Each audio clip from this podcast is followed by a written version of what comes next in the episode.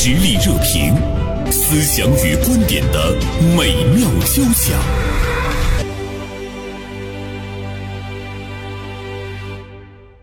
说到这个张兰，不知道大家是否熟悉啊？她一手呢创办了《俏江南》，我相信呢也有不少朋友呢去品尝过啊。她同时呢又是汪小菲的妈妈。说到汪小菲的话呢，她的前爱人是大 S。台湾的一位艺人啊，大 S 小 S，我想大家呢也都是非常的熟悉。呃，当然现在呢，俏江南跟张兰也没有太大的关系。我们注意到呢，他是在拼命的呢做一些直播。目前呢是新消费品牌麻六记的代言人。当然，我们今天要聊的事情似乎跟这些呢都没有多大的关系，因为我们现在看到呃海外法院的一则判决，将张兰推上了风口浪尖。张兰欠九点八亿，家族信托被击穿，这样的一件事情登上了微博热搜第一。啊，说到这个海外家族信托，是我们国家很多的一些民营的企业家，呃，他们所采取的一种财富传承、财富管理。一种呢，这个方式。那么张兰现在她的这个海外的家族信托是出现了这个问题，给我们呢会有一些什么样的这个启示？啊，今天呢做客我们直播间的是大连晚报名笔视线今天的执笔人韩晓东。小东中午好。中午好，袁生。呃，说到这个张兰，其实我们也都是非常熟悉，尤其是做新闻的，因为总是有关于她的这个新闻呢。不断的出现在我们的眼前。前不久呢，就是关于那个他的儿子汪小菲和大 S 的这个离婚这个事件，是吧？给我们留下的印象也很深刻。对，嗯，张兰是一贯秉持了女强人的这种作风和形象。她这个一手创办俏江南，等于是把中国餐饮普通餐厅做到极致，展现了强人的一面。呃，他在这个处理婆媳关系，包括这个自己的儿子离婚的前前后后展现出来的作风，也是更加强悍和飒利。所以呢，正是因为他这样的强势，我们也看到，呃，社会的舆论说呢，他的儿子汪小菲是一个巨婴，因为妈妈的强势往往带来儿子的弱势啊。我觉得这个对于我们普通家庭的教育来说，也是一个警示。嗯，父强子弱，可能母强也子弱。是，呃，张兰她的这种强势是体现在她无论。面临什么样的情况的时候，他都会有一种非常强的，呃，这个掌控，嗯，掌控欲比较强。比如说，汪小菲和大 S 闹这个离婚的时候，他反而呢还用这件事情作为噱头，呃，在网上来吸引流量。完了之后，他去卖东西，嗯，呃，一方面我特别佩服他在哪儿有强强硬的作风和强悍的这种形象，呃，这个女强人的这个这种底色。另一方面，他一直走在这个。就是虽然年龄也不小了，但是实际上他一直跟这个时代是接轨的。他能赚取流量，其实他知道他现在他做的就是要为马六级代言，嗯，呃，做网络直播，嗯，另一方面，我感觉所谓强人，可能跟我们呃常人迥异的一点，我个人感觉就是可能是干什么事儿，呃，理解什么问题更简单直接。嗯，他可能觉得。呃，这个这个离婚这个事儿就这样了，呃，把它抛开又能怎么样？把它解剖开又能如何？啊，不要把它太当回事儿。呃，汪小菲实际上对这段婚姻可能付出的东西太多，在他妈妈看来就是孺子不可教，就是。太婆婆妈妈了，就是已经是沉没成本，就给它割掉就行了哈。嗯，呃，我们看张兰做这样的事情，那些性格，我们会感觉到，其实无论是对于家庭、对于企业，包括他对于自身的这样的一个财富，就是他的那种控制权、那种这个直接掌控欲哈，还是呢比较强。成功人士的通病。呃，这也是成功人士。存在的一个弊端，如果呢这种控制欲太强，不去遵守相关的社会规则或者是一些法律的话，可能会出现问题哈。呃，张兰目前呢，她所遇到的问题呢，就是关于家族信托，海外的家族信托欠折合人民币呢是九点八亿元。原因呢，是因为他使用了家族信托项下银行账户的资金用于呃自身的是使用啊等等这些方面，所以呢，我们看到有一个概念说张兰的离岸家族信托被击穿了，这是一个专业的一个对。比较专业，或者说呃离我们普通大众的消费或者是投资呃稍微有点距离的一个概念。对，那其实说到击穿的话呢，我就在想，我们经常会说击穿，他就把那个最牢固的那一层基本上是给打破了。可以理解，它其实是击穿的是底线，法律底线。从国际视野看，可能击穿了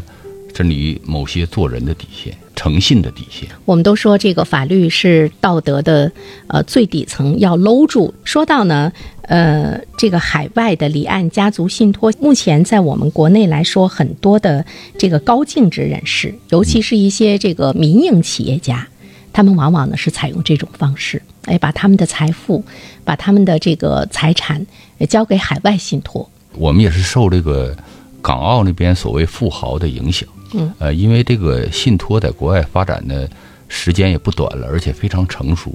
法律支撑也比较牢固，呃，因为成熟的一个所谓产品还是一个法律手段，嗯，呃，那么对于他们来说，还是觉得是应该是首选的啊，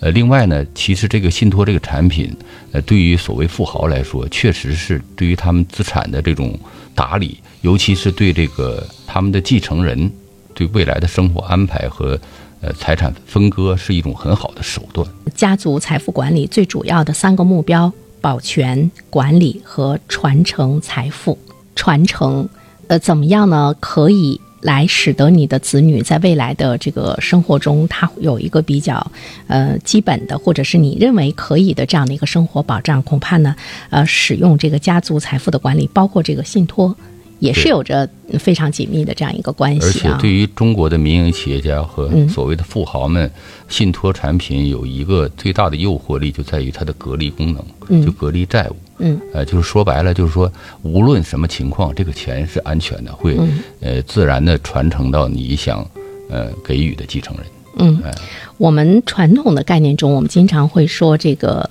呃父债子还。如果你采用了这个呃信托的话，可以有一些规避。对，可以有一些保全和规避啊、嗯嗯它是合理的一种规避。所以说它是应运而生嘛，不能让你这个突然一天，当你的财富因为某种原因呃人间蒸发的时候，连给子女的最起码的保障都没有。所以呢，我也看到说你你要做呃信托管理的话呢，其实在之前呃，如果你已经有了一些债务的话，这个恐怕呢是有问题的。嗯但是你你已经办完了呃信托之后存在的呃，比如说你的经营的问题啊等各个方面，那它相对比来讲就是比较独立了。对，所以说这个产品，尤其是海外的家族信托，呃，离岸家族信托，它它的门槛还是比较高的。它一定是有一个财富的基数，所以呢，对于我们大多数老百姓来说，我们似乎是可望不可及哈。啊，很多的老百姓呢会觉得，那我这个离这个财富信托还远着呢，我这个钱就是放到这个银行储蓄啊、理财呀、股市啊，甚至于呢，哎，我有那么几栋房子，这可能是我们大多数普通的这个老百姓啊，对于自己的这种财富的。储存、储蓄、保值、传承所采取的最基本的一种呢这个方式，呃，这种家族信托，它有一天会不会走进我们普通老百姓的这个生活中？嗯，我觉得完全可能啊、呃因为这个第一是这个经济发展，呃，老百姓的财富积累肯定会达到一个高度，那么这方面的需求肯定会相应而生的。嗯另外，其实信托这种产品在国内是有的，呃，但是我们得客观的承认，它发展的可能还不是那么的完善，呃，处于初创和发展的过程中，它的门槛要相应比这个海外的离岸信托可能要稍微低一点但是可能呃似乎离普通老百姓呃有那么一段距离，但是我觉得对于相当一部分人实际上是已经很靠近了。在未来来讲的话，家族的这个信托，它会不会有一定的这个普及性？因为我们会看到它有一个非常好的一个独立性，它又有规避风险，它又有财富的这样一个传承。其实对于普通老百姓的家庭来说，可能有的时候也会面临着这样的一些这个问题：我怎么样能让我的现有的这个财富，它可以规避一些风险的传承给我的后代？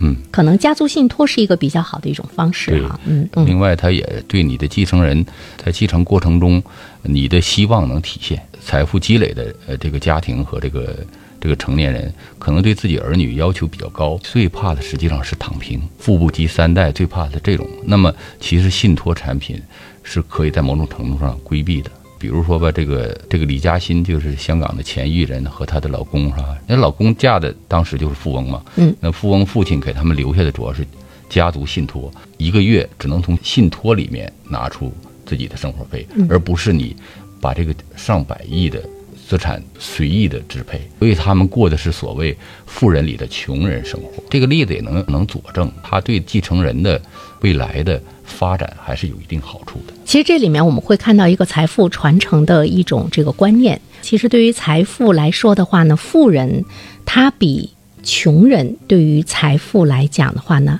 他更珍视。嗯比如说我们经常会说谁买这个彩票一下中了一大笔钱，或者是谁意外的获得了一笔财富。那么对于从来没有见过这么多钱的人来讲，他可能会一掷千金，一下子把它给花完，完了他又会重新回到他以前的那个贫穷的生活中。但是对于富人家族来讲，他会觉得这个财富在他们的生命中，其实呢就像空气一样是不可缺少的。他要保证一个基本的一个生活的准则，所以呢，他们对财富的这个观念就有着非常大的一个不同。呃，其实它这里面也是体现了一个，比如说，呃，在西方一些富裕的家庭，他们对于这个后代的教育。以及希望他们能够有更好的一种生活能力的非常客观理性的一个观念，就是说我能够保证你基本的一个生活的底线，但是我希望你依然可以去创造，要去这个工作。呃，信托产品它实际上确实是对这个继承人设置诸多的门槛和要求，达到这个委托人的相应的期望。呃，就所谓像张兰这样的中国的第一代民营企业家，他们确实是创业都是非常不容易的。另一方面，他们确实也是忧心忡忡的一代。嗯你像汪小菲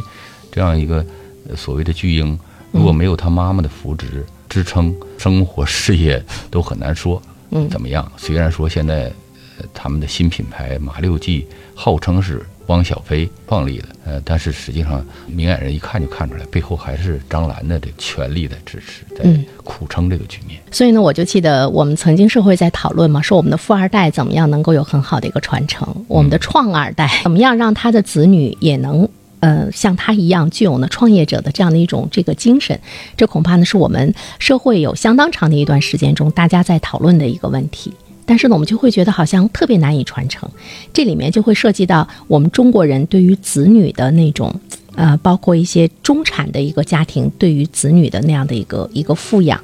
包括包办。我们经常会说包办婚姻，其实你包办了他的人生，你包办了很多。控制 掌控太多，对，但是呢，对于呃市场经济发展了上百年的西方社会来讲，他们经历了太多，在财富的传承方面，他呢就会有更加理性的一些做法。中国人的传统最主要就是家庭观念，所以说这个父子、母子、母女这个之间的这关系是更紧密。嗯他们是十八，呃，这个孩子十八周岁之后，还是提倡这个所谓的独立、人格独立和这个作为自然人和这个自己的发展的一切的独立。但是国内就这种状况，我们也有这个 也有好处，我们那种家族性，嗯，那种亲情。一人有难，这个八方支援。我觉得这一方面其实不单单是体现在家族中，体现在社会中，体现在这个国家中，呃，都呢会是体现的比较这个突出。它也是一种社会文化吧，哈。嗯，对于中国已经富裕起来的一些这个家族来讲，他们开始呢也是呢采用这个呃家族呃信托，但是现在我们呃注意到张兰她呢出现了这个问题，她也有这个家族信托，也早早的办理了家族信托，但是呢，她违背了一些规则，违背了一些法律。这里面的话呢，我觉得会给我们提出一些思考，就是说我们怎么样来正确的理解这个家族信托。这个是一个非常专业的，那在稍后的时间中呢，我们会电话接通一下呢资深的投资人啊，财富管理人邹直志的电话，我们来和他探讨一下，在这个财富的传承、管理等等呃这些方面有哪些是值得我们注意的。那张兰的被击穿的这样一个事件，它的最核心的问题呢是出现在哪些方面？一段这个片花继续呢，我们今天的话题。以独特的观察视角，发现时代的蓬勃力量；以敏锐的内心感知，寻找我们的精神家园。实力热评，名笔与名嘴的实力碰撞。那现在呢，我们的电话呢是接通了资深投资人、财富管理人邹直志的电话，我们也来听一下呢业内人士对张兰这个事件的一些分析和判断啊。啊，邹总，在您分析看来，它最核心的问题是什么？核心的问题呢，你们刚才其实说的很对，就是个法律问题。呃，本身家族信托最核心的是它的风险隔离，就是我把我的钱放到家族信托里。那我放到这里头呢，就像三体讲的那个小宇宙一样，它是外界发生大的变化，它也是不能把这个钱给它动用的。但是它被击穿了，它是啥意思呢？就是它其实是在法律的架构上，它因为它是海外的家族信托，就是它是一个普通法系，它是会有判例法的。因为之前的一七年的俄罗斯俄罗斯的一个富豪普加乔夫，他的。五个新西兰的信托就被击穿了，所以张兰这个问题，它它是一个在海外家族信托遇到的一个情况。其实我们现在看到张兰呢，她有一个很强势的发声，说这是我的钱，我的钱我为什么不能用？所以这个里面的话呢，呃，我们是不是会看到像张兰这样的这个民营企业家们，他对这个家族信托的财富管理，是不是存在着一个根本性的一个误解？就是当你的钱进入到家族信托这个渠道之后，它是不是就不是你的钱了？就是不是你的钱，这个我们怎么样来正确的理解？嗯，是的，真的是这个问题。就是海外的家族信托和我们国内的家族信托不一样的地方就在这儿。就是海外的家族信托，如果你把钱转入信托的话，委托人就是张兰对这个底层的资产失去了控制力，真正那个有控制权的是那个信托公司的信托受托人。我们国内不完全一样，其实最根本的就是张兰说这是我的钱，错了。到了海外信托，那就不是他的钱。国内信托和海外这个信托是不一样的，最核心的问题就是。他误解了海外信托对他的保护，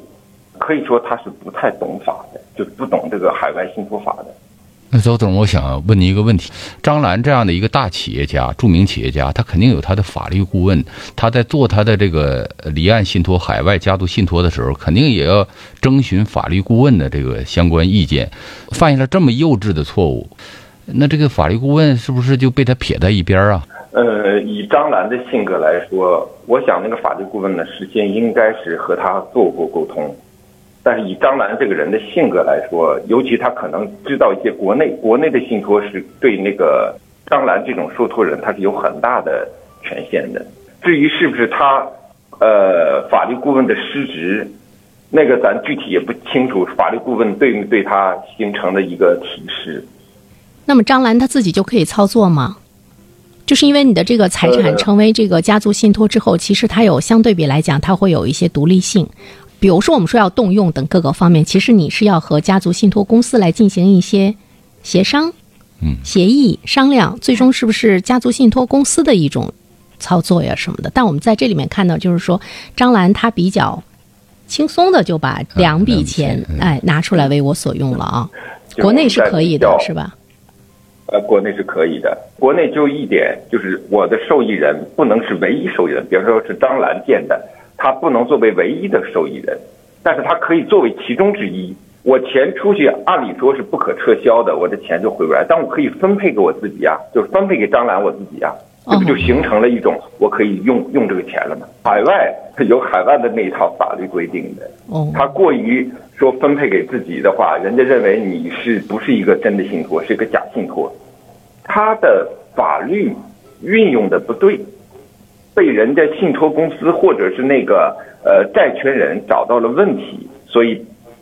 通过合法的形式把他的家族信托给击穿了。还有一点就是什么呢？为什么大多数人我们明明有自己的信托法，有自己可以成立自己的家族信托，而大多数人都要在要在国外。设置家族信托，一方面呢和我们的信托法呃颁布的时间比较短有关系，但是更有一部分原因是什么呢？是我们过分的相信了海外家族信托，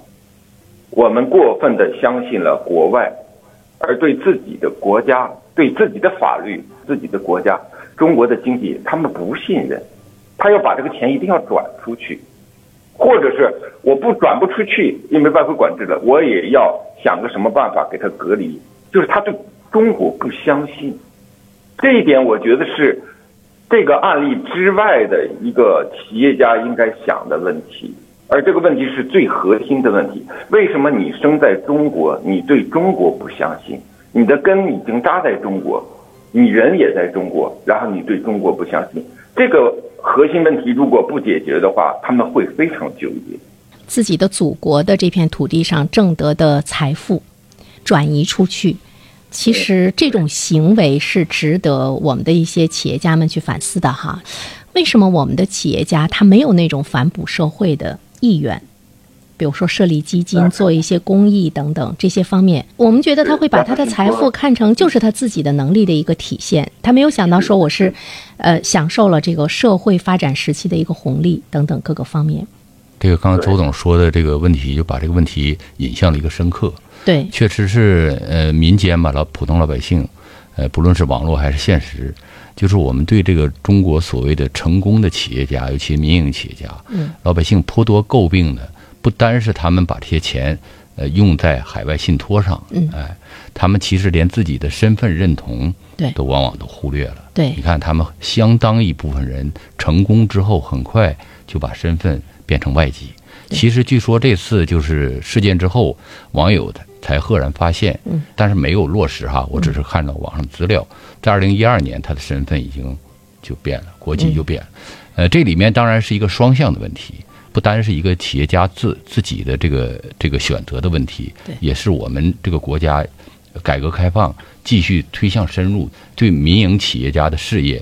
呃，既保护又鼓励又支持，这是一个双向问题。刚才在说说，哎，你这个钱交给信托。呃，尤其是交给海外信托，它就不是你的钱了。我觉得这对于大多数普通老百姓来讲是不能理解的。说那他不是我的钱了，为什么要把我的钱给他？呃，我这一千万，我这上亿的资产，我办个家族信托，我给他，他的钱突然之间不是我的钱了。就这个家族信托到底呢是怎么回事？人们为什么，比如说西方的一些这个富人们，他比较热衷于去做这个呃家族信托？这个您跟我们说一说。嗯，家族信托就是要把。呃，个人名下的财产放到信托里，它是个信托财产。只有这样，遇到了一些情况，才可能进行一些风险隔离。家族信托最主要的核心点之一就是风险隔离。当然，它还有一些，比如说对子女的刚才说的传承啊，对家族的财产的增值啊。但最核心的就是你的风险隔离。那么风险隔离，如果你放在个人的名下，如果你遇到了一些担保情况，遇到了一些在这个家族信托成立之后的一些债务情况，那你个人的话，你就应该承担这种法律责任。但是如果这个钱已经不是我个人的了，它是一个信托的财产，那你当然从法律意义角度讲，那你就不能执行这一部分风险隔离这一点。其实它是一个信托财产，跟我们国内和国外是一样的。我们国家是成人法系，就是法律规定的，我们就按这个办。在法律没有更改之前，所有的法律都要按这个办，这叫成人法系。而欧美的那些西方的，尤其海外信托的，都是在英美和一些什么殖民地岛国呀一些地区，他们走的是普通法系。普通法系呢，就是是是有法律依据作为判，但是如果法官他良心觉得，哎，适用这个法律不公平。他可以根据自己的良心，这这叫叫自由心证来判案，所以他那个判案判完以后，一旦有这么一个判例以后，他还可以作为其他法官的这个判案的依据。就这一点，我们的体系是不一样的。因为二零一七年俄罗斯那个富豪，他的那个五个呃新西兰的信托被击穿以后，这不就有判例了吗？你有了判例了以后。其他的法官作为他的案例去做，就是我其实发现了很多情况，就是大家对西方很多的东西都是对的。三月二十三号的瑞士呢就宣宣布这个永久中，就是对俄罗斯的这个制裁问题。然后三月二十四号，这个美国又去调查瑞信和瑞银的，他们是不是对俄罗斯这个寡头进行了规避的情况。然后三月二十九号，瑞士就放弃宣布中立。就我们从这个事件看到，这个西方很多的一些，我们事先认为它不会变的，实际它都在变，而且受政治的影响非常大。这一点是我们很多国内的，就是我们国内的人不太了解的，所以外边的水是很深的。如果你相信别的国家比我自己的国家还要好，我觉得从这一点上，可能第一步错误就已经迈出了。他们说什么你都信，我觉得这一点是非常非常呃引起警醒的，因为你法律也不了解，然后他的政治情况他会随时在变。对，刚刚周总说的，我觉得我感触最深的就是说，这所谓家族信托，如果你暂且作为一种呃资产分配的手段，咱不说投资手段，它可能实际上，周总也提醒我们，在海外家族信托这个设置过程中，它也存在巨大风险的。我注意到，海外的家族信托，它的三大准则，第一是要求你的这个所得是不能是非法的，第二是你不能非法避税等等。啊，第三实际上就很重要。张兰主要触犯的就是，也就是第三点，就是你的委托人的控制权不能过大，这样就是钱就变成又变成你的了。呃，所以说邹总，您看第三点，就是我们国内的信托是不是相对来说就不这么要求这么严？其实也要求这是一个信托的财产，不是你个人的财产。但是现在你可以很灵活的通过设置你的受益人。的方式分配你的财，分配你的信托的受益的情况，来实现比较灵活的一种处置。嗯，这是到现在的情况。这样式的话，我分配给我和其他人都是可以的。那其实呢，在我们国内来说，比如说对于一些民营的企业家，他们对财富呢是有非常强的一个控制欲。呃，其实，在设立这个家族信托的时候呢，他往往呢是希望这个控制权和受益权都是掌握在自己的手中，他们才会有安全感。目前呢，国内的法律呢，在这方面其实是给了他们一些受益权的呃这个席地加控制权。但是在西方的法律来说的话呢，这个已经是完全跟我们是不同的。但是如果我们的民营企业家在这方面他不了解的话，比如说像张兰这样的，他觉得现在非常的委屈，他觉得我的钱为什么不属于我？我的钱，我为什么不能动？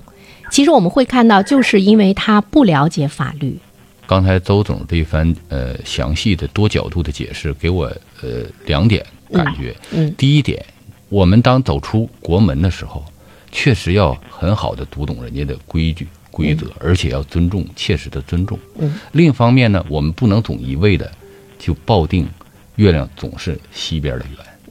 总是那边的圆，其实不妨在有时候选择的时候，多把眼睛先放在自己的身边。就是任何事情，其实它都是双刃剑。嗯，你不要觉得出国或者是财富的一个转移，所有的好处都会呢你去这个获得，其实都是有代价。对对，要去权衡。另外一方面的话呢。我觉得有机会我们去探索吧，就是说，为什么我们的民营企业家或者是我们的企业家，他没有那种呃很强烈的一种愿望，把这个财富留在这个国内，他没有那种非常好的一种反哺的这样的一个一个精神。当然，这里背后的原因呢是比较这个复杂，但是我觉得，嗯，从一个最基本的道理去说，比如说，父母给我们养大，我们挣钱，我们是不是要是要孝敬老人家啊？但是对于一个国家、社会来说，我我们似乎是没有这个问题，确实就比较深刻。家族信托其实有一有一项就是为了做慈善，是可以是有这个功能的。嗯。但是呢，这个你的诉求，你看你想不想？现在探讨，比方从张兰这个事件，我们看的都是被击穿的一些风险。但大家想，也可以想，就是呃，汪小菲和大 S 离婚的时候。财产分配的情况，为什么大 S 也没分到太多的呢？就是其实家族信托是起到了它的保护作用，家族信托是有它存在的价值，对于很多人是有它存在的这个价值的。嗯，尤其是对于结婚、对于富豪的他们的子女，包括他个人，比方说默多克，我们八卦一点，默多克又第五次结婚了。嗯，呃，他从邓文迪那时候他就弄了个家族信托，所以邓文迪和他离婚的时候就没分到多少。嗯，就是他有条款的。这一点他的保护性很强，尤其对于我们中国人来说，呃，说是婚前财产公证，大家觉得你侮辱了我呀，这还财产公证啊？怎么我要占你家产嘛？但是家族信托这个就很好，它不需要他不需要事先争夺这个另一方的同意，就是我我这是我家族的事儿嘛，这是我家庭的事儿，我设立一个信托，这是有它的好处的，有它的益处的。那么周总，呃，想问您一下，就是咱们国内的信托产品现在的门槛儿，呃，大概是一个什么什么高度？就是它离普通人的距离还有多远？看来小东想整个家族信托。开玩笑，家族信托是指一千万起，而信托的产品是一百万起啊。简单说就是这样的事儿。嗯，好的，再一次感谢邹总的电话连线，谢谢您啊。这条道路真的是比较这个漫长，呃，它会呢走进我们普通人的这个家庭哈，也是值得我们对财富的传承等很多方面观念的一个刷新。再一次呢，感谢小东，感谢呢邹总，我们有机会再来做进一步的探索。